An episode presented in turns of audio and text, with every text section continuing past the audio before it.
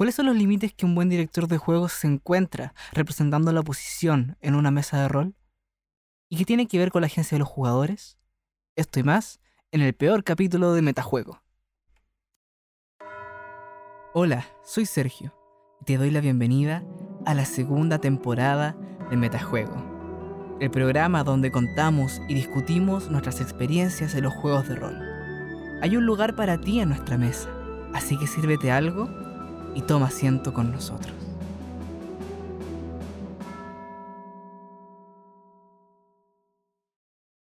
Bienvenidos a todos al peor capítulo de Metajuego de todas las temporadas habidas y por haber. Qué manera de valer burger, amigos míos. ¿Qué? ¿Qué significa esto? Oye, pero espérate, todavía, todavía está empezando recién Ya, el este ya es el peor capítulo de Metajuego. Yo creo que eso, eso está mal por dos razones. Una, porque el capítulo todavía no, lo- no lo grabamos, weón. Entonces, eh, no sabemos si va a quedar malo. Y dos, está subestimando nuestra capacidad de valer verga, porque puede ser que en los capítulos siguientes hagamos uno peor. Mira, no lo, des- no, no- no lo descarto, así que Nunca te voy a dar la, te voy a dar, la razón ahora. ¿Cómo están mis estimados queridos? U- eh, vamos a valer burger este capítulo, pero esta preciosa gente que está acá no lo vale. Son, ellos valen oro. va- Valen pizza, como, como diría la contraparte. Su oro en peso. Su peso en oro, su oro en peso. Tú, su peso en oro, dijo una vez un amigo mío de la U. Y estaba hablando de un compañero que efectivamente tenía un tema con su peso. Y Qué mal, puta. fue mal. No, y fue- ¿por qué? Era una ¿Por persona complicada. qué? ¿Pero por qué? Yo lo- sé que son de esas cosas que, que se dicen así como sin pensar. Como así como. Ah, te- claro. tenga la visión claro. en su futuro y le, le dicen a alguien que es como no evidente, ¿cachai? Ese tipo de chistes, ¿cachai? Ujú. El que no son chistes, pues como que se dicen y. Y después como que uno dice, oh puta, la cagué, po, weón". Un descuido. Pero eso. Pero sí, qué lindas palabras, Sergio. Porque no son ningún insulto, muy por el contrario. Yo estoy bien. Estoy un poco cansado, como todos los días de invierno. No me gusta mucho el invierno. El, Qué bueno. pero ahí está. Vacunado, por cierto. Mi, la la Ah, vacuna no me hizo mal como la primera. ¿Y tu abuelo? Muy bien. Muy bien. Yo también estoy bien. Eh, tuve una tarde horrible.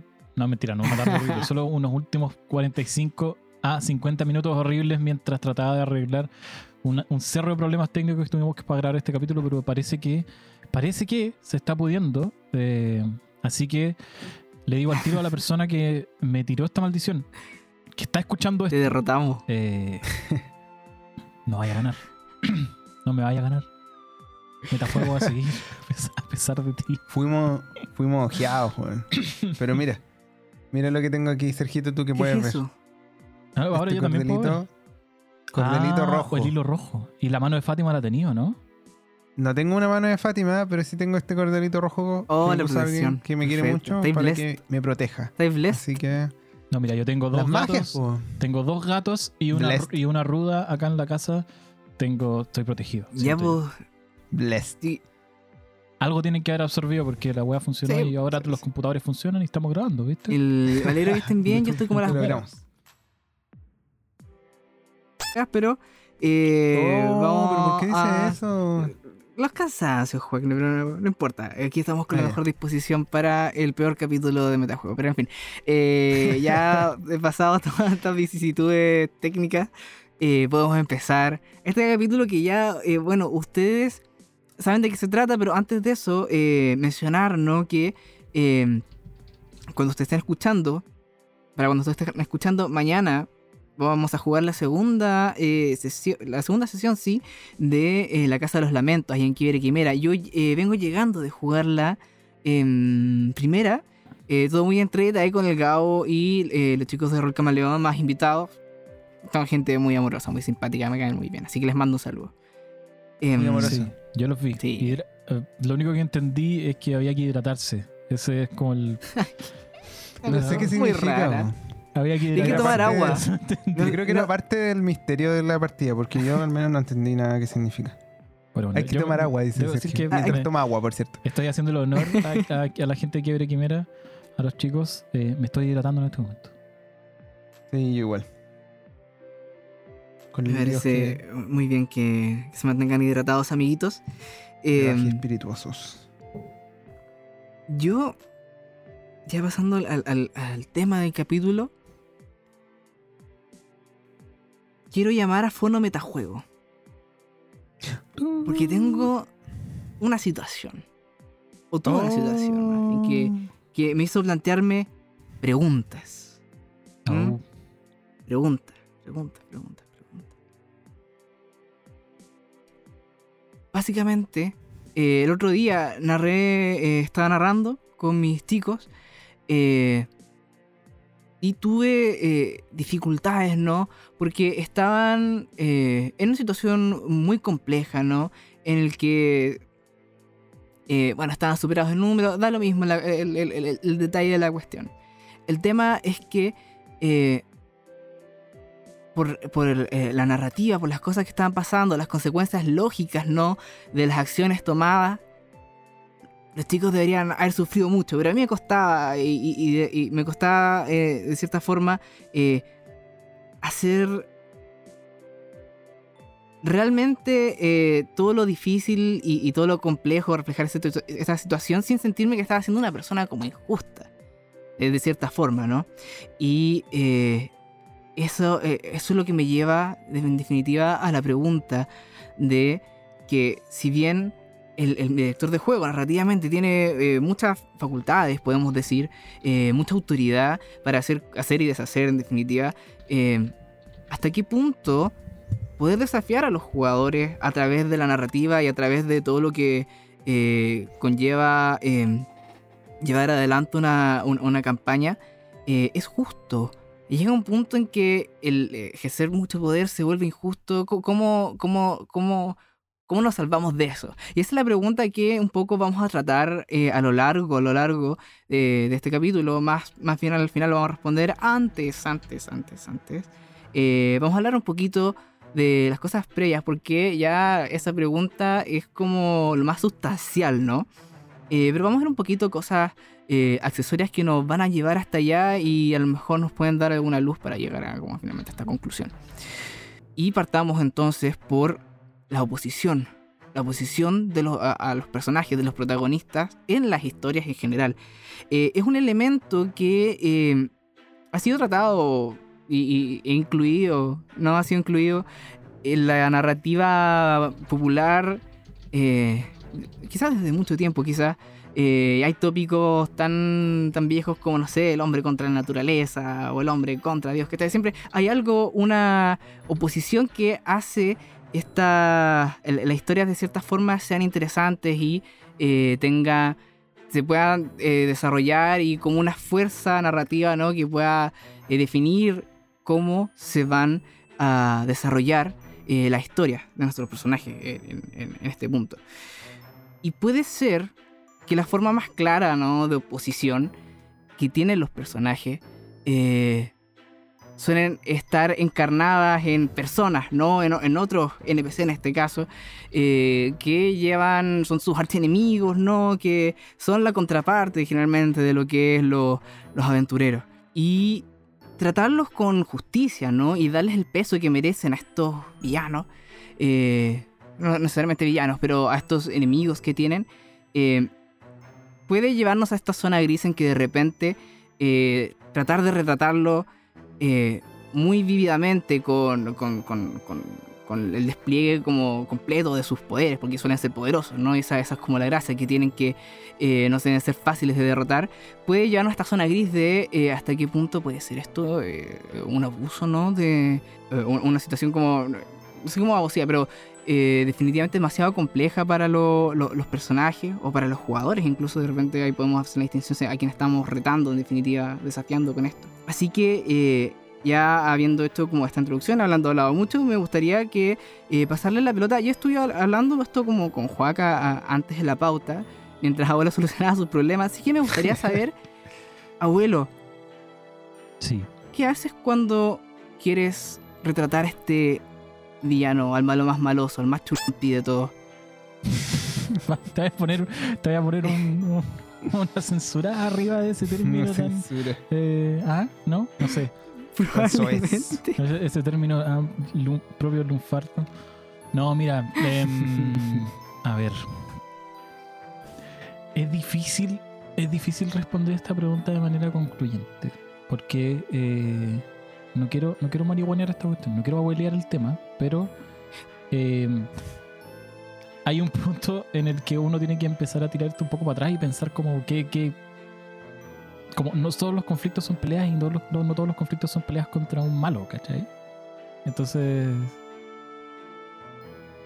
Ya, va- vamos a evitar ese punto. No, lo voy a, no me voy a hacer cargo porque si no de- de- desarmaría como el tema. Pero pensando en ese, en ese villano, eh, yo creo que depende mucho del juego que uno esté jugando.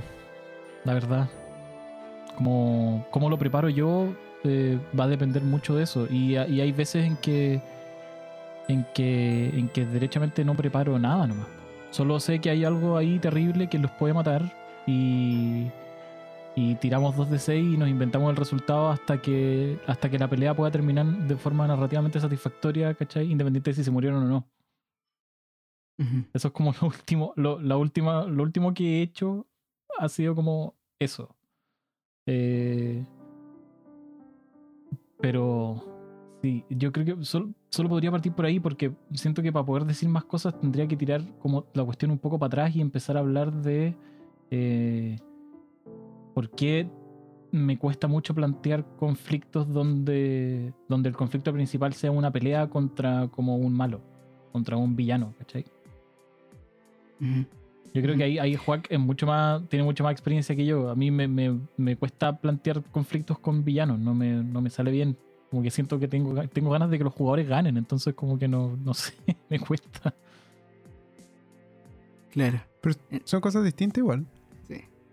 Y yo pienso, de repente, ahora que le tiraste la pelota a Juac, eh, eh, me acuerdo como de esta regla como de séptimo mar, ¿no? De segunda edición, en que a medida que avanza la historia, lo- el villano se va haciendo como más débil, ¿no?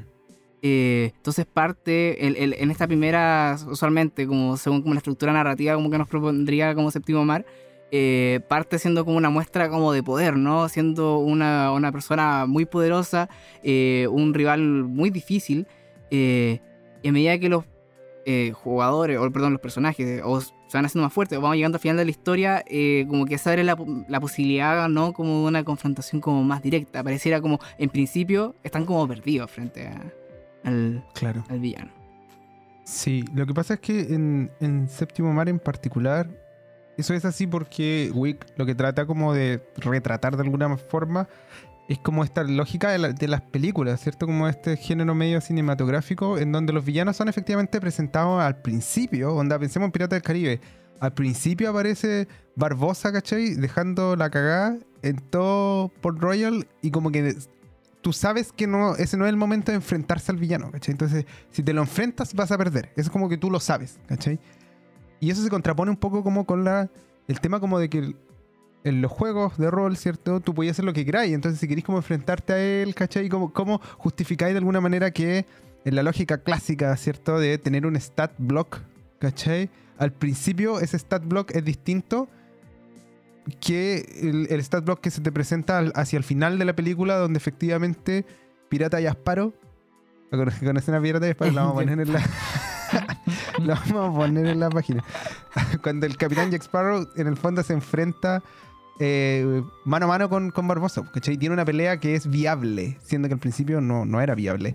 Y el sistema, como tú bien dices, Sergito, em, tiene esta fórmula, esta mecánica, en donde, bueno, no voy a explicarla como en detalle, los villanos tienen como dos stats nomás, es muy simple. Pero uno de esos stats va disminuyendo, como tú bien dices, a través de... O sea, puede aumentar en verdad también, dependiendo de cómo le va a los planes del villano. Como que el villano tiene planes y esos planes como que pueden ser frustrados pueden ser logrados. Y cuando son logrados como que incrementa su poder, su influencia, de, hecho. Y cuando son como frustrados por los héroes, se disminuye. Y entonces eso va haciendo que eventualmente tenga menos dados para tirar eh, y, sea factible ganarle. Ahora, eso es un poco en la, en la dinámica que está comentando Abuelo. ¿Cierto? Como que estoy muy de acuerdo con, con lo que dice de que no todos los conflictos son peleas, ni todas las peleas son con villanos. Y, y esta en particular como que responde a la pregunta que nos hiciste tú ahora mismo, que tiene que ver como cómo uno se enfrenta como al, al, al malo maloso, ¿cierto? Y da como una contienda justa. Esa es como la pregunta, ¿no? Que no sea como que el, el villano te mate de una o te deje fuera de combate en el primer round y ni viceversa, porque también es como medio... Como que en el fondo generáis la posibilidad que exista un punto de, de clímax en ese, en ese enfrentamiento. ¿Por ahí Claro. va o estoy, o estoy equivocado? No, no, sí, efectivamente es tratar de encontrar básicamente ese equilibrio en el que podemos conciliar esta representación que hacemos del villano, del archienemigo, que debe ser de- debe ser difícil, ¿no? De enfrentar y por el contrario, sería muy anticlimático y sería un desperdicio también de cierta forma que eh, ya este villano, ¿no? Que o este antagonista que nos pasamos, no sé, tanta, tanto tiempo discutiéndole en la sesión cero de por qué era el archienemigo de tu personaje, de repente en la primera sesión en la que hace su presentación ya es derrotado. Eh, entonces este equilibrio, ¿no? Entre este elemento narrativo y eh, la justicia, por cierto lado, o lo justo que debe hacer este, este, este, eh, este encuentro, eh, deben ponderarse, ¿no? Para llegar a una solución óptima. Eh, pero como dicen, chiquillos, eh, no es la única forma, ¿no? De, de- encarnar la oposición en, el, en, las historias, ¿no? Ahí está como claramente plasmado, ¿no? Porque tiene una cara, tiene diálogo y es, es manifiesto, ¿no? Pero hay otras vicisitudes, hay otros problemas a los cuales lo- los jugadores, ¿no? Como se enfrentan y que eh, en definitiva uno también tiene que ser cuidadoso en, en, en, en qué tanto... eh, eh, qué tanto pueden afectar o no la- las pretensiones de, de los personajes y de los jugadores a través de los personajes, ¿cierto? ¿Estáis pensando un poco como en, en el equilibrio del, del desafío, como en el balance del desafío? El, básicamente apuntando como al punto en que el desafío sea interesante, ¿no? Eh, nos pueda, pueda servir como un elemento para enriquecer una historia. eh, antes, eh, al, al punto antes de que, claro, pueda empezar, no sé, ser frustrante para los jugadores, pueda, eh, en definitiva, ser demasiado, ¿no? Ujú. Ujú. Entiendo, entiendo. Bueno, en e- sobre ese punto creo que el juego más famoso de todos, ¿cierto? De va- yo voy a hablar desde lo que más conozco, que tiene que ver con Pathfinder. Siempre abordo el tema desde ahí, que es lo que jugamos con abuelo durante un montón de tiempo, y qué sé yo, y yo he visto como las hojas, digamos, de lo, lo la stat en el manual de monstruos y son más o menos iguales. Yo me imagino que al menos las filosofías siguen igual. Eh, y claro, e- ese tipo de juegos que se tratan, como hemos comentado, esa, esta ciertamente es nuestra opinión, se tratan como de, un pilar más bien de términos como ludistas, de desafío de juego. Lo que tú estás diciendo es una cuestión primordial. Y por eso tienen esta, esta solución como a nivel de sistema, en donde te dicen esta cantidad de monstruos y de personajes no jugadores significan que van a poder ser enfrentados por esta cantidad, que es el famoso challenge rating que mencionamos hace un rato. Y, y que al menos en, en Pathfinder, yo me acuerdo esto es primera edición. Esto es mucho. Bueno, no. Sí, ya son hartos años atrás, como 10 años atrás, que cuando- desde que lo jugamos tantos años. Eh, implicaba como cuántos personajes de ese rango. Eran cuatro personajes de ese nivel podían enfrentarse a una escena con ese challenge rating. O sea, si el, si el CR era 4, cuatro personajes de nivel 4 podían enfrentarse a eso gastando medianos recursos. Entonces, si tú le traes un poquito para arriba, iba a ser más difícil. Y si le traes un poquito para abajo, iba a ser más fácil. Y el juego asumía que, bueno, que habían cuatro personajes que eran de ese nivel y que de alguna manera igual te lo ibas enfrentando eh, a más de, una, de un encuentro. ¿Cierto? Porque si le traes solo el, el- si va a haber solo un encuentro, probablemente ese, ese nivel de desafío tiene que ser más alto porque van a estar llenitos, ¿cierto? Con todos sus recursos disponibles y por, por tanto no va a ser tan, tan complejo. Eso, yo creo que por ahí va, es toda esa ese, ese tipo de juegos, digamos, tiene ese ese ámbito completamente desarrollado y tú puedes descansar un poco en esa mecánica que te sirve para eso. No completamente, ojo. No completamente, porque hay todo un rollo, al menos eso existía en, en- en este, ya un poquito más atrás de Quinta. No sé si todavía pasará en Quinta, pero me imagino que sí. Que tiene que ver con, no quiero entrar en eso, pero con la economía de acciones y todo el tema. Que no es lo mismo un CR5 con otro CR5, ¿cachai? Así como que un grupo de 10, no sé, voy a inventar, aquí me voy, a- voy a encarrilearme, de 10 goblins, ¿cachai? Que pueden significar CR5, no es lo mismo que un solo personaje o un solo monstruo de nivel 5 porque hay 10 acciones, por ejemplo. Tú te- vas a tener una acción, entonces se tira más veces el dado, puede salir más crítico, en fin, como que hay como toda una, un- una fisura, digamos, por donde se te puede como complicar más allá del, del mero tema de el nivel de desafío. Pero más allá de eso, yo creo que lo, lo interesante para nosotros, eh, que no jugamos tanto ese tipo de juego, pasa por cómo llegáis un poco a calcular ese desafío en otro tipo de juego donde no tenéis esa, esa noción, ¿cachai? Donde no tenéis ningún baremo, ninguna regla para medir si lo que le estáis tirando, sea monstruo, sea clima, sea trampa, sea lo que se te ocurra, ¿cachai? Un objeto mágico, estoy todavía pensando en cosas de fantasía, pero pueden ser mm, cualquier género. Eh, los jugadores se van a enfrentar y va a generar una tensión que sea interesante y que uno no sea superada en el primer round o los jugadores no sean superados en el primer round, que es como lo más aburrido, eh, o que sea simplemente fome. De repente puede que el combate sea muy justo, comillas, comillas, ¿cachai? Como que en el fondo moverse bien, tomar las decisiones correctas te lleva a ganar y moverse mal y tomar las decisiones incorrectas te lleva a perder. Eso para mí es como algo justo el- en estos términos, ¿cierto? Y, y aún así puede ser fome. Y ese, ese es otro tema, que es un poco lo, Mm. que, lo que entiendo que estáis mencionando también.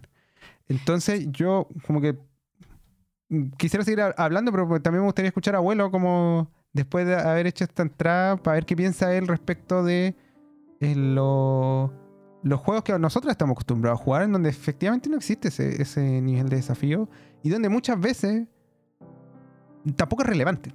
Mm. Te voy a dar un input, abuelo. A ver. Eh, a- A ver, eh, eh, ¿cómo se dice? Aprovechando. Por ejemplo, en PBTA, eh, los, eh, estos temas tienen que ser abordados muy narrativamente y hay que manejar muy bien el tema de los movimientos, en- especialmente en cuanto se gatillan. Porque, por ejemplo, un dragón del manual me parece que tiene como veintitantos HP. ¿cachai? Puede que tenga incluso menos HP que los, los, los el- algunos personajes, algunos eh, jugadores. ¿cachai? Este es un dragón rojo enorme. ¿cachai? Eh, pero eh, si es realmente como tan poderoso, eh, le va a costar.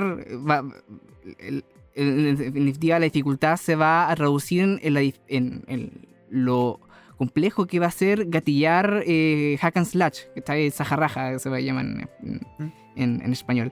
Eh, entonces, eh, hay una forma como lo trabaja el PBTA, pero aún así es como complicado, ¿no? Explicarle a tus jugadores de repente, cuando, especialmente cuando vienen como desde, eh, desde, desde este ámbito más ludista, que esté más de D&D, donde sea lo que sea, tú tiráis como el dado contra él y si sale crítico le, le pegáis y si no, no, pues, ¿cachai? Que simplemente no puedes, no puedes tirar hack and slash contra el dragón rojo enorme.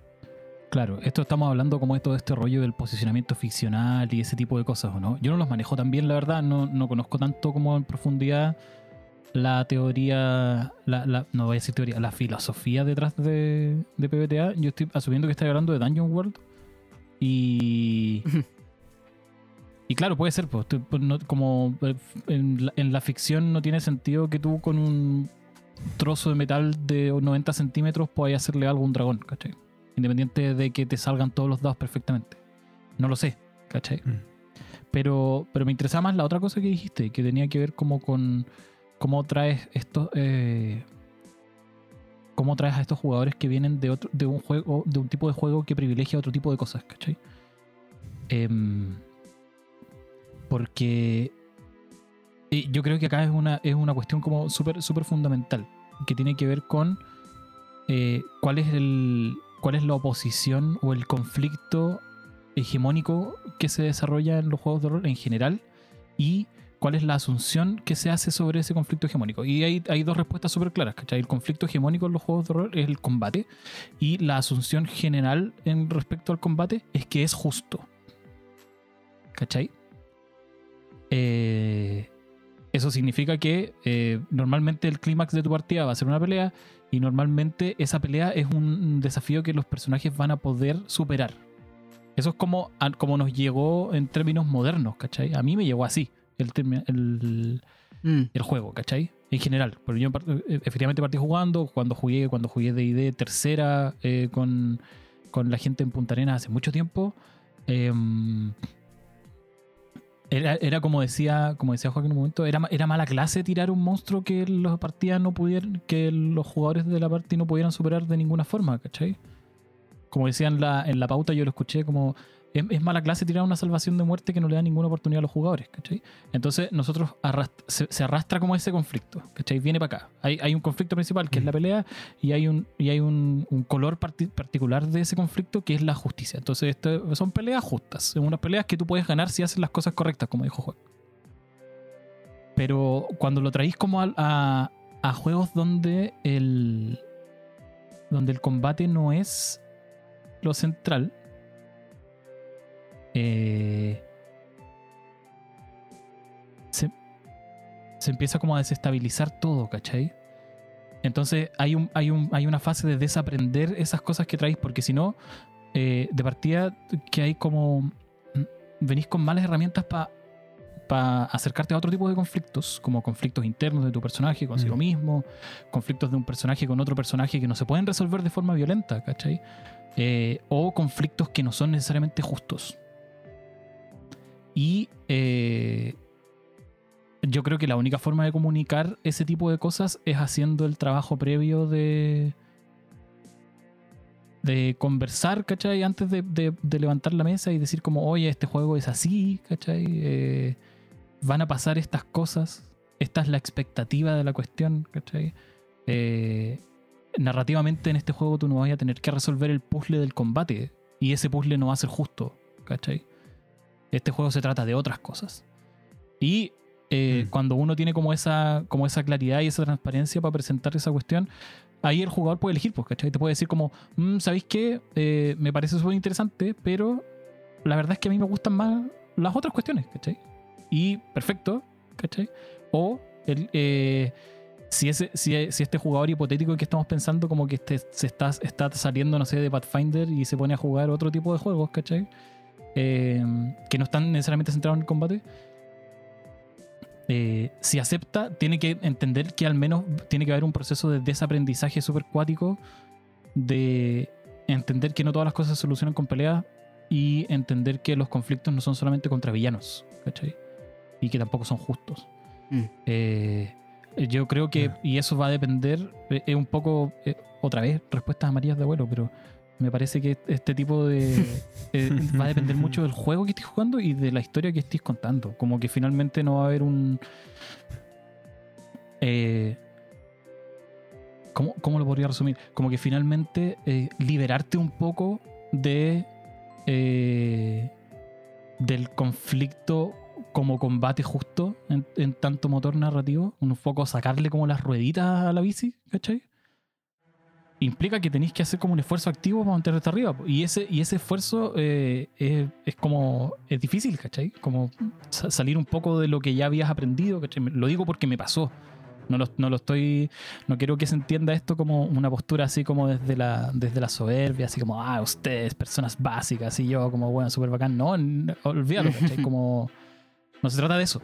Se trata solo como de que, eh, a- al menos en mi caso, uno recibe como una cultura de juego y tiene que desaprenderla para aprender otras cosas, ¿cachai?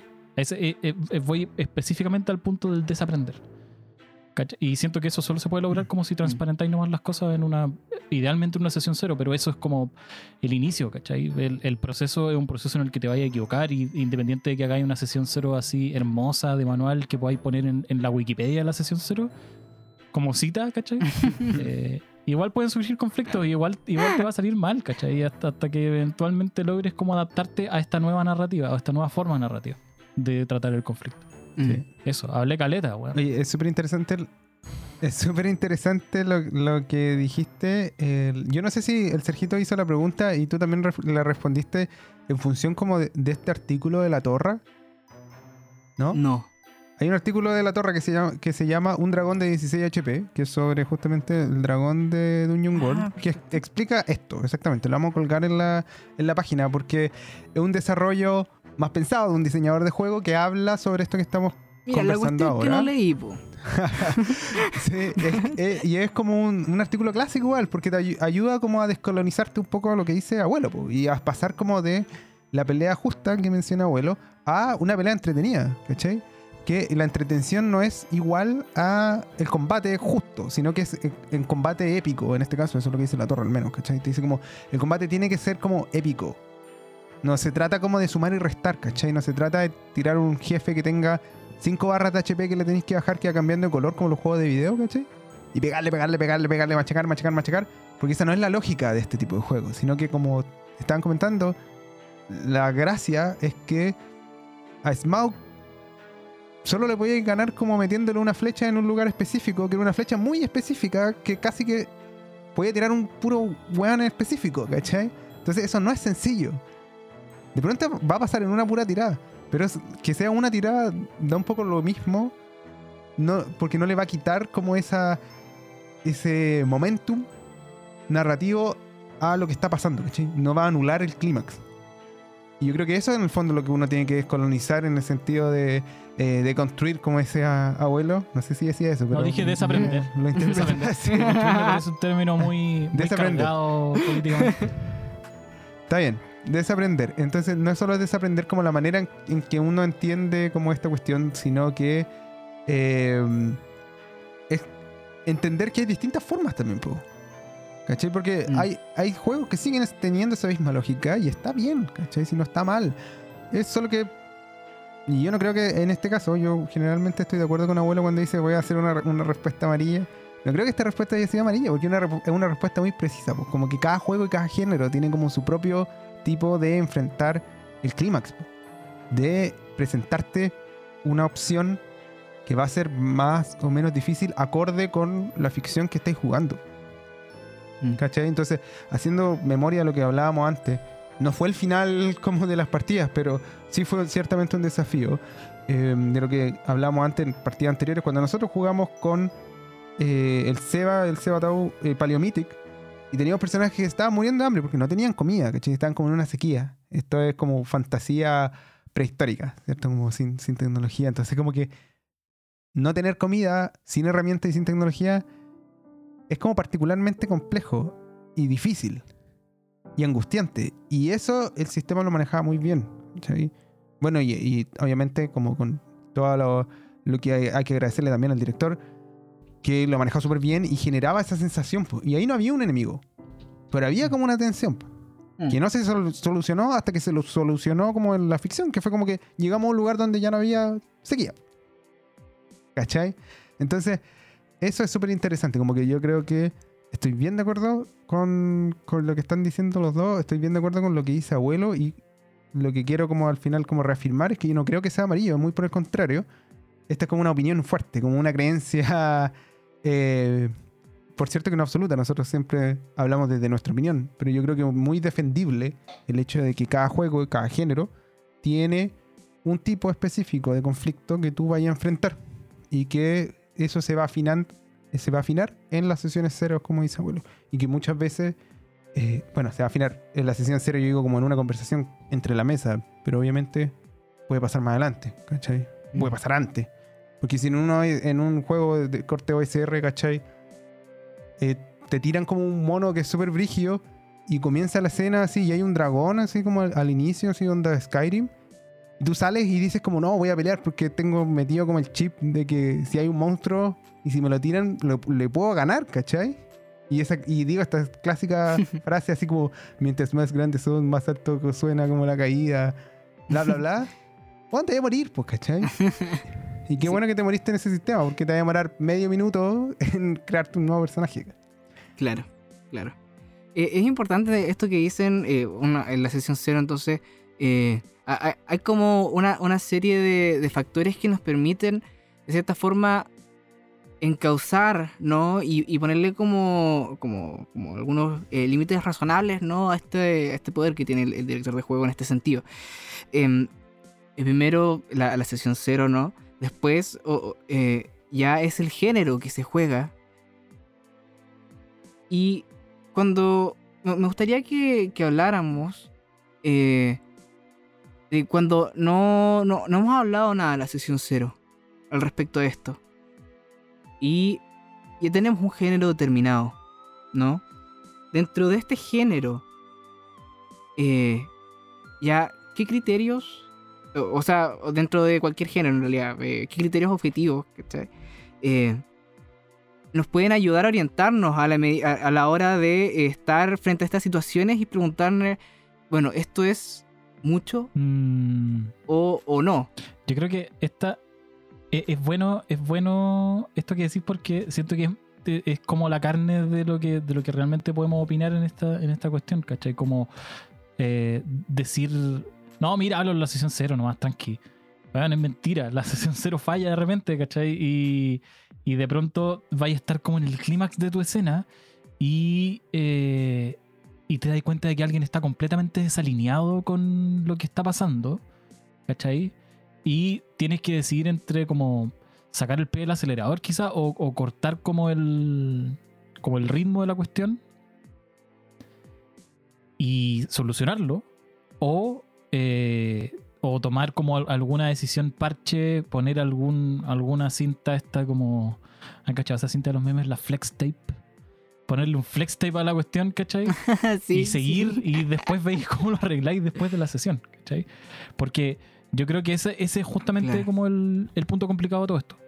El punto complicado de todo esto es qué pasa cuando, a pesar de que hiciste sesión cero y estaban todos súper conversados y estaban todos como súper contentos y, y todos súper a caballo de la cuestión, a la hora como de del conflicto definitivo, eh, resulta que no están todos alineados. ¿Cachai? Como alguien, alguien mete como el código en el Age of Empires y saca el, el auto, no sé, ¿cachai? El auto que dispara. Y te desarma, ¿cachai? Eh, y, no, y no lo digo como de forma, eh, como que, que te lo desarme de forma como legítima o ilegítima, sino que te lo digo como, como que, no sé, po, alguien efectivamente, a pesar de que lo tenía súper conversado, al momento de la pelea, que es súper fatal, se pique porque se murió. ¿Cachai? Mm, de una pelea que estaba súper avisado, que iba a Mm. ser fatal, que el, el combate iba a ser un estado fallo, ¿cachai? Que no había que pelear, etcétera. Pero da lo mismo, igual llegaste a una situación en la que están peleando tus jugadores. ¿cachai? Entonces lo vayas a resolver, en el fondo, mm. la, la pregunta es, ¿lo vas a resolver como siendo frío y eh, aplicando como las reglas, así como, bueno chicos, yo les dije que esto era así, saludos, y eh, te pegáis para la casa? ¿O eh, hay algo que te permita como privilegiar el relato? Yo la verdad es que no, no podría dar un, un set de reglas, ¿cachai? Uno, porque no hacemos eso en metajuego. Y dos, porque no las tengo, ¿cachai? Eh, pero lo que sí me ha pasado es que de pronto, eh, como le- leyendo la escena, ¿cachai? Leyendo como lo que está pasando, de pronto tenéis que improvisar y, y se abre una ventana y, y narrativamente de alguna forma logran zafar, ¿cachai? De una forma que quizás no estaba contemplada. En el fondo como que dejáis de aplicar la norma o dejáis de aplicar la regla, ¿cachai? Y a veces esa, esa posibilidad de dejar de aplicar la regla te la entrega uno de tus jugadores, ¿cachai? Voy a poner un ejemplo. Cuando estábamos jugando Mm. la partida de Cat, eh, en un momento, a una dimensión como de bolsillo en el mundo de los sueños, a nuestros jugadores gatos, entre los que estaba Juac, eh, los persiguió un, un gato malangas, un gato malulo que tenía poderes mágicos super cuáticos. Y la verdad es que el juego es súper libre, entonces no hay stat block de mm, nada muy completo, los combates no están muy regulados, entonces en verdad no sabíamos, yo no tenía idea qué es lo que iba a pasar y agarré a este bicho y lo tiré, así como plup, lo diseñé y lo tiré. Y la verdad es que el bicho, eh, y narrativamente también, le, yo recuerdo que le estaba eh, sacando la cresta a la partida. ¿Cachai? Entonces yo dije, ok, tengo que tomar una decisión acá, en el fondo. Si yo sigo con esto, a pesar de que habíamos conversado, lo habíamos conversado en la sesión cero, esto es un juego de peleas, ¿cachai? Si pelean probablemente va a ser co- costoso, qué sé yo, un juego de gatos, ¿cachai? Eh, si, ¿Cómo lo resuelvo? Y en ese momento recuerdo que... eh, que Juac como que hizo algo con su gato, como que se gastó una vida, ¿cachai? Para hacer una cuestión que estaba como casi así, eh, como usar un hechizo y hacer como una cuestión así de gato mágico, que se podía hacer por, por regla, ¿cachai? Y con eso como que me abrió la ventana para que pudieran escapar y pudieran como no tener que terminar el, el encuentro como, como uno tendría que haberlo jugado si hubiese aplicado la regla directamente. ¿Cachai? Entonces ahí Mm. hay una regla que me pueda decir como hay un encauzamiento, no sé, ¿cachai? Como no sé cómo explicarlo más allá de eh, leer la escena, ¿cachai? Leer el leer como lo que está pasando y Eh, Esa, esa es como la forma que y. y nada, y ver si, si la escena se está alineando como con tus objetivos. En el fondo, ejercer un poco el rol de director con, con D mayúsculas. Y vamos a dirigir esta cuestión. Y siento que esto se está yendo por un lado que no me gustó y que yo cometí un error cuando diseñé este encuentro o no preví que esto se iba a desarrollar de esta forma. Entonces voy a torcerlo para que el resultado narrativo sea más eh, satisfactorio. Eso en este juego se podía hacer, ¿cachai? Pero en los que mencionó Juan antes, por ejemplo, en un, en un, en un OSR clásico, ¿cachai? En un Morgborg o algo por el estilo, eh, que ese riesgo sea real es parte de la entretención, ¿cachai? Entonces ahí quizás yo no habría ajustado nada. Entiendo. Claro. Oye, ¿sabéis- ¿Sabéis que yo creo que todo lo que estoy diciendo tiene que ver con una- Esto va a parecer chiste, No. pero no es. Sabemos que iban a salir a, a reírse de nosotros. El gnomo trolero nos va a salir a trolear. El mitaño nos va a salir a trolear. Pero esto tiene que ver con promesas, Juan. con promesas que no son. No son promesas metajuegos. Est- Esta es mi, mi opinión muy personal, ¿cierto?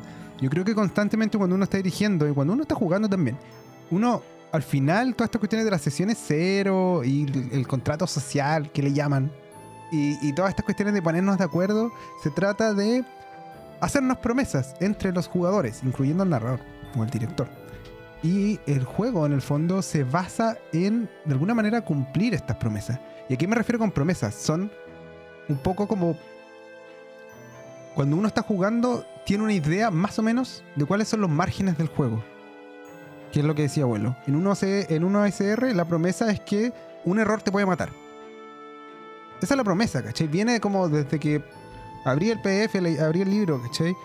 Y es como la- la noción, no sé si más básica, pero uno quizás, yo diría de los pilares, como de si jugáis así a lo loco, te vaya a morir, fin. Y no una promesa que está. Y ahí es donde surge como la primera, la primera división, que como que qué es lo que te ofrece cada juego y qué es lo que te promete cada juego, ¿cachai? Y de ahí como que yo creo que el director cuando lee la mesa, en el sentido que dice que dice abuelo, lo que hace es un chequeo, ¿cierto? Como, como diríamos en el mundo jurídico, un test de si se cumple o no se cumple la, promesa que le hiciste a los jugadores, ¿cachai? Y yo creo que, por ejemplo, si en un juego como Cat, que es súper narrativo, que es súper abierto, que es de gato y que no se trata de agarrarse a combo hasta que alguien se muera, ¿cachai? Eh, en un juego de esos, si tú antes, cuando al comienzo de la escena o al comienzo de la partida, ofreciste como director, ¿cachai? Si prometiste, así como en esta partida va a haber un combate en el que se pueden morir, ¿cachai? O, si, eh, ojo, esto no es ciertamente eh, expreso, ¿cachai? No es como uno les diga a los jugadores, ya cabrón, en esta partida se pueden morir. No, no funciona así, es como formas sutiles de decirlo. Pero si en el fondo está, está tácitamente presente esta promesa, si, si uno les dice, si ustedes se van a tal lugar, se enfrentan al malo maloso ahora mismo, que un poco lo que decía tú al principio del, del programa, ¿cierto, Sergito? No van a ganarle, ¿cachai? O lo más probable es que no le ganen, o van a salir muy mal parados. Al final un poco eso es. Tampoco la idea es como hacerle un railroad total y absoluto, pero sí que en el fondo sepan cuánto vale en términos generales lo que están comprando. ¿cachai? Hablando de forma ficticia, ¿cierto? En forma como ficcional. Y en esa pelea, por ejemplo, con este malo maloso de gato, no estaba en juego, al menos desde el principio, el hecho de que los gatos se fuesen a morir. A pesar de que la regla existiese, a pesar de que como que era posible como si nosotros seguíamos jugándola, como dice abuelo, aplicando las reglas de forma exegética, así como a rajatabla, ¿cierto? Eh, los gatos iban a morir, pues, ¿cachai? Pero yo creo que ahí, no sé si todo, pero yo creo que estaría más o menos justificado que alguien se hubiese sentido como engañado o defraudado. Porque nadie le prometió que podía pasar eso y sin embargo pasó. Entonces es como una sorpresa mala, ¿cachai? Como que no Mm. te lo esperáis, pa, y te, te- te juegan chueco, ¿cachai? Y te la hacen. Ahora, si por otro lado, esa, esa cuestión estaba implícita, si por otro lado siempre se supo que podía pasar, ahí yo no creo que sea injusto ni terrible que, que tú en el fondo cum- cumplas lo que, lo que estés prometiendo. Mm. Y pasa por los dos lados, no es solo una cosa de directores, también pasa con los jugadores. Por ejemplo, cuando tú vas y decís, como mueves en un personaje que es súper antipático, súper pesado y súper mala onda, y lo estés continuamente diciendo, entonces cuando decía algo mala onda, de alguna forma todos se lo estaban esperando, ¿cachai? Y es una forma que podemos discutir en otra ocasión, ¿cierto? Más débil o más fuerte de poder justificar un poco él es lo que mi personaje haría, comillas, ¿cachai? ¿Por qué? Porque lo venís diciendo desde el, desde el principio del tiempo. Y si nadie te dice nada, y si todo es como te dicen, ah, ya, sí, sí, obvio, Mm. pas- pasa un poco lo, lo que tenía que pasar.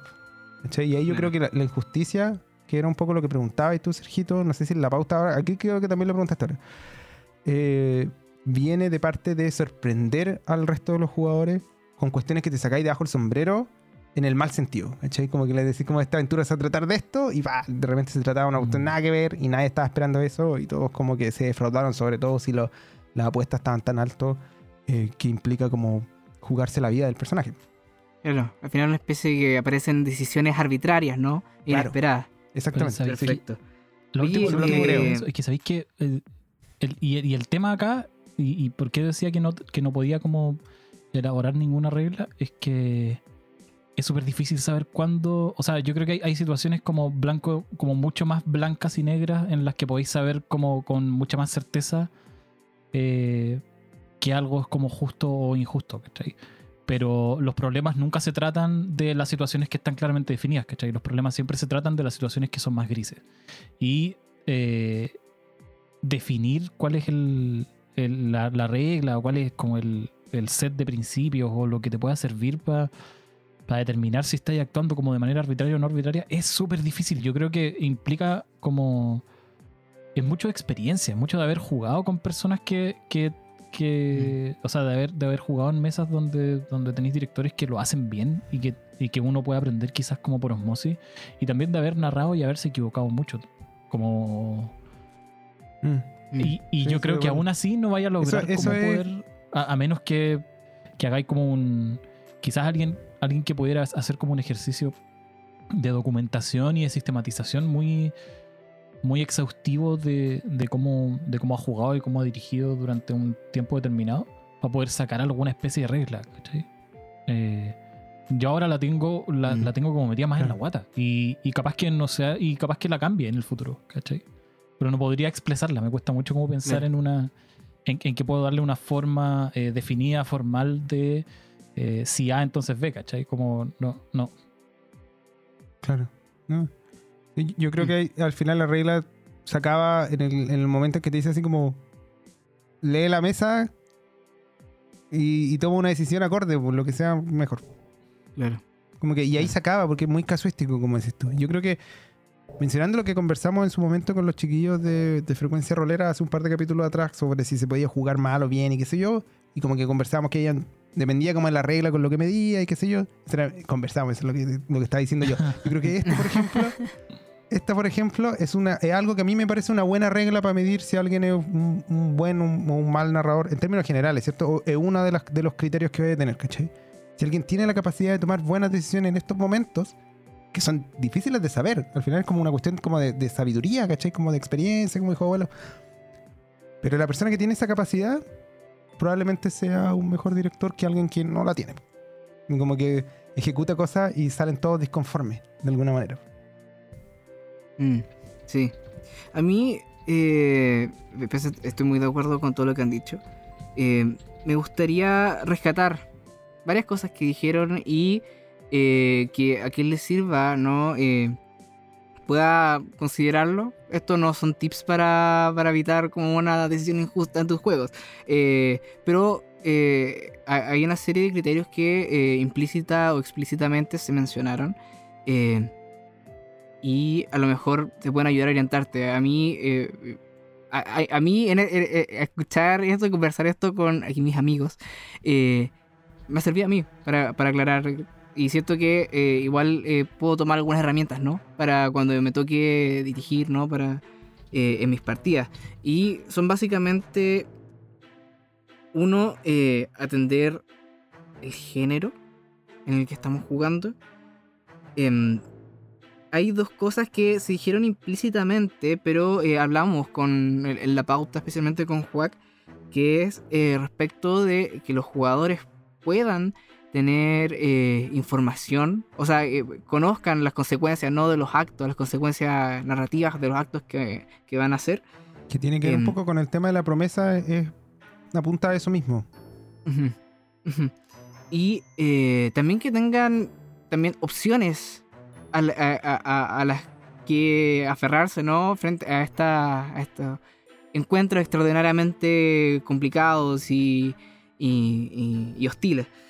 Em, junto a ello, eh, ya lo que, han eh, lo que ha dicho finalmente, muy relacionado con las promesas también, es eh, atender el espíritu del juego, ¿ya? Eh, y ya como una especie como, casi como, no sé, regla de clausura, como, como dice Juac, cuando ya eh, todo lo demás falla y no tenéis ninguna orientación, tratar de leer la, la escena.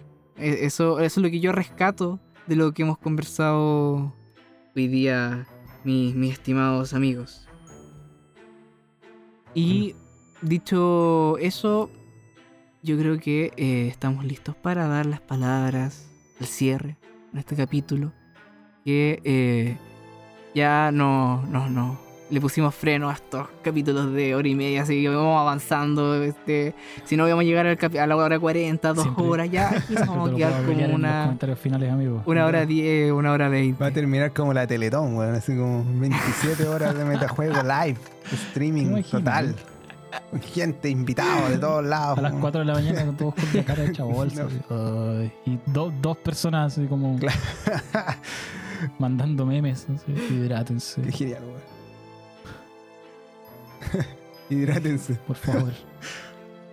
Oye, el- Abu- abuelo, ¿tú tenés palabras finales? Yo, yo Ya, quiero decir algo. Quiero una trampa y después no sé si si la puedo sortear. la puedo decir. Después de decir todas estas cosas que lo dije en la pauta y ahora que Sergito estaba como sistematizando un poco lo, lo que conversamos, las opiniones que teníamos, estaba ahora, de hecho, ahora mismo que lo que lo estáis mencionando, Sergito. Pensaba, pensaba y decía como, esta no es una idea original. Y ciertamente no lo era, porque hace tiempo, un tiempo atrás, cuando hablamos de agencia, no me acuerdo a propósito de qué tema, pero en uno de los capítulos anteriores, conversábamos de... eh, había un artículo de blog, si no me equivoco, o algo así, era la opinión de alguien, que ciertamente no era la mía, y que en el fondo te daba pistas. El, sujeto o la, sujeta, no sé, no recuerdo si era hombre mujer, daba como características para definir la agencia. Y dentro de esas características habían tres, si es que mal no recuerdo. Una era la, la información de los jugadores, que era lo mismo que estamos conversando. Otra era las decisiones que tomaban. Y la tercera, que es justo lo que no hemos dicho ahora, era que esas decisiones tuviesen peso en la Mm. narrativa. ¿Ya? Y eso como que configuraba la, la- la agencia según esta persona. Y ahora yo pensaba esto y como que lo, lo, lo rumiaba, ¿cachai? Lo regurgitaba, escuchándolo mentalmente. Mentalmente. Y pensaba que al final como que atendiendo la pregunta como principal que estáis haciendo, planteando ahora, príncipe, el cómo es justo y cómo no es justo, en el fondo, si hay agencia y las consecuencias están sujetas a esa agencia, que coincide con, con alguno de estos criterios, pareciera que va a haber justicia. Mm. Porque al final como que la agencia de los jugadores, como la, la respuesta como... No quiero decir correcta, pero no tengo otra palabra. Eh, eh, Nos perdonarán, adecuada, licencia. adecuada. Gracias, gracias abuelito. Sí, sí, sí. Una respuesta adecuada a la agencia de los jugadores tiende a ser menos injusta, weón. ¿Cachai? Y esa agencia la vaya a mezclar con las otras cosas que estáis hablando, lo- lo- el juego, lo- lo- los géneros, qué sé yo. Pero en la medida que tú le quitas agencia al jugador y le tiras consecuencias, así como que restas la agencia y sumas la consecuencia, se vuelve como injusto. Mm. Es una relación muy interesante. Es interesante, ¿eh? Es muy Esta es como interesante. es una idea muy al vuelo, se me acaba de ocurrir, ¿cachai? Mm. robando, por supuesto. Metajuego, aquí robamos todos. El, y me acuerdo como de una cuestión que. No vamos a mencionar gente, pero esto pasaba como en, en los eventos que eh, alguna vez hicimos en el pacto y que un compañero, un amigo del Jerix, así que una vez se metió una mesa de vampiro y el máster, así como que no halló nada mejor y más entretenido que decirle así como: es de día, se mueren todos. Fin. Y fin, weón. ¿Y por qué? Eh, Eso, eso es fome, es aburrido, no tiene ningún sentido, no le suma a nadie, es sumamente injusto. Y si lo pensáis y lo analizáis como a través de este caso muy rudimentario, colgado en una rama muy endeble, como decía abuelo en, la- en el capítulo pasado, pareciese, ser- pareciese ser que la falta de agencia es como lo que hace que el juego parezca injusto, weón. Te lo voy a dejar ahí, como van a ser mi- mis palabras finales, para que le echen una vuelta y yo lo voy a seguir pensando, porque está. Me, Ya. me sorprendí a mí mismo con, con esta, con esta idea que, se, que, se- que surgió. Y eso quiero, quería decir. Ay, sabes que yo voy a agarrar de ahí. Me gustó. Me gustó tu, me gustó tu idea. Porque mientras, mientras lo comentaba ahí, pensaba, ok. Entonces hay una agencia como de, repartición la perilla. Vamos a, vamos a volver a los, conceptos clásicos de, este podcast. Hay una perilla de agencia. Y esa perilla de agencia puede ser superior o inferior dependiendo del tipo de juego y lo que haya acordado o lo que sea, ¿cachai? Y tú estás diciendo que hay una perilla que se mueve como de forma eh, relacionada a la perilla de agencia que tiene que ver con la justicia de la forma en la que solucionas los conflictos. Mientras más agencia, es más difícil que haya injusticia, ¿cierto? Esa es como la relación muy, muy burdamente. Estamos en la misma rama Deble Amigo. Capaz que nos caigamos los dos. Sí. Sí, no, esto es muy burdo, extremadamente temerario y probablemente equivocado. Pero sí, es, eso es lo que Pero estaba bueno, diciendo. el po- Sí, todos podremos disfrutar el porrazo. Bueno, Muchos elefantes Sí, se balancearon sí, sí, sobre la tela de la araña. Eso es, lo, que, verdad. lo que quiero decir. No, pero mira, entonces, tenía esta relación. Pero eh, capaz que es una forma nomás de solucionar el problema. ¿Cachai? Porque, eh, porque no quiero pensar que eso signifique que las personas que juegan eh, juegos con menos agencia estén como condenadas a, a como la injusticia, ¿cachai? No creo que hayáis dicho eso tampoco, pero creo que hay una, hay una forma como de precisarlo y que tiene que ver con eh, dónde lo. dónde dónde queda la carga finalmente. ¿Cachai? Y cuando repartes agencia, también repartes como esa posibilidad. Y cuando no la repartes, entonces, eh, junto con quedarte con el control de la mayoría de las cosas que suceden, uno como eh, facilitador, director, lo que sea, como queráis decirle, eh, también se queda con la carga de, cumplir la promesa, ¿cachai? También te quedáis con la carga de hacer que funcione la cuestión, ¿cachai? Y por eso, cacha, el- el- esta es la media vuelta al inicio del programa. Y por eso, eh, juegos que asumen que el control creativo está centralizado, te ponen en el stat block el challenge rating para que tú, la persona que está encargada de que las cosas sean justas, pueda determinar si son justas o no. ¿Cachai? Eh, quizás deberíamos haberlo agregado, o capaz que lo dijimos en el capítulo de cuando hablamos de la repartición de cargas en la mesa. Pero. Pero yo creo que, que sí, como, como lo que dijiste en tu, en tu endeble rama, Juac, como que de alguna forma echa luz sobre una cuestión más o menos fundamental de la forma en la que repartimos cosas en la mesa. Y de, y de la forma en la que se deciden cosas en la mesa. Entonces capaz que la justicia efectivamente esté muy, muy relacionada con eso y quién la tiene que resolver o no dependa también de cómo repartís todo lo demás, ¿cachai? Pero no lo sé. Esas van a ser mis palabras al cierre, sumándome a la rama de Joac. Espero que no nos caigamos. Eh, algún día va a llegar el, el mensaje hipotético, así cuatro años después de este capítulo, el mensaje en la página. Cabros, dijeron pura weá. Y nosotros vamos a estar en otra, y no vamos a decir. La gracia de, que, la gracia de Metajuegos es que nosotros tenemos toda la, la- Yo al menos siento toda la libertad de decirle. ¿Sabéis que tenéis razón? Yo también creo que dijimos puras tonteras. Y así, y así- No tenemos nada de agencia, pues. Así que no tenemos nada de responsabilidad. Yo quiero que, me, que prueben que estoy equivocado también, porque si estoy equivocado me gustaría saber, pues, ¿cachai? ¿O no? Mm. Claro, po, sí. Oye, Encuentra eh, mucho sentido. yo, yo les cuento que me estoy comprando todo lo que están diciendo. Preventa, weón. Eh, reservado, estreno, todo, todo. Está we- muy interesante y qué difícil. Qué difícil también tocando el tema que dice abuelo. Qué difícil diri- dirigir. Es difícil hacerlo bien. Y vuelvo a otros temas.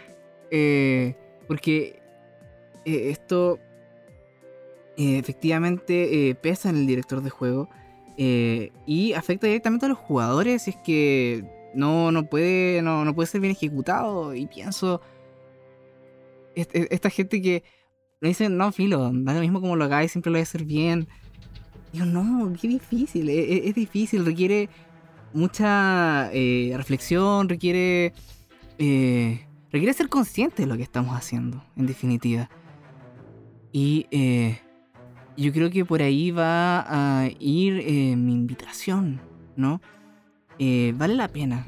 Yo creo que, yo creo, soy un convencido de que vale la pena eh, darle una vuelta a la sesión pasada, pensar qué cosas hiciste mal, qué cosas hiciste bien, qué cosas quieres repetir, qué cosas quieres mejorar.